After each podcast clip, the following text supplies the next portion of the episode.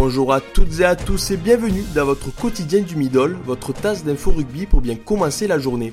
Au menu de ce mardi 25 février, clap de fin pour Caportega à Castres, la France grappille une place au classement World Rugby, saison terminée pour un Lyonnais, le groupe de France 7 pour Las Vegas dévoilé et le coronavirus met le feu en Italie.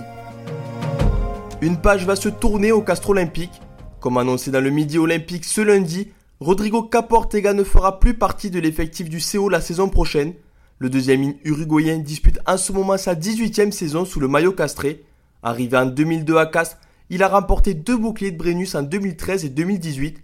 En plus de son départ, le CO a annoncé que d'autres joueurs ne seront pas conservés.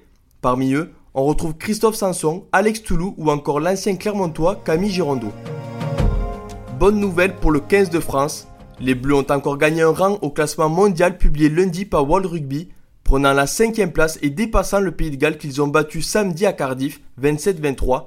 Depuis le début du tournoi, les joueurs de Fabien Galtier ont gagné deux places à ce classement. La France n'avait plus été dans le top 5 World Rugby depuis 6 ans.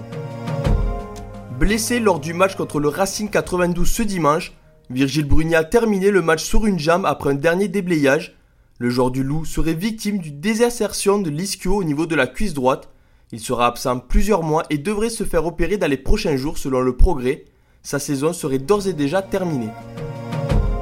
La Fédération française de rugby a dévoilé hier le groupe qui se rendrait à Los Angeles pour le compte de la cinquième étape des World Rugby Sevens Series.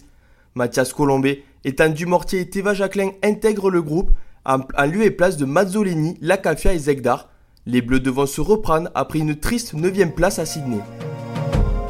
Les instances de la Guinness Pro 14 ont décidé de reporter les deux rencontres prévues sur le sol italien, à savoir Zeb Ospreys et Trevis Ulster.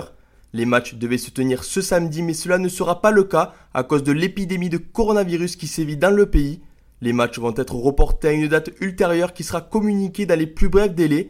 On rappelle que le match Italie-Écosse, comptant pour le 6 nations féminin, a également été reporté ce dimanche. Merci à toutes et à tous d'avoir écouté cette quotidienne et à demain pour de nouvelles infos rugby.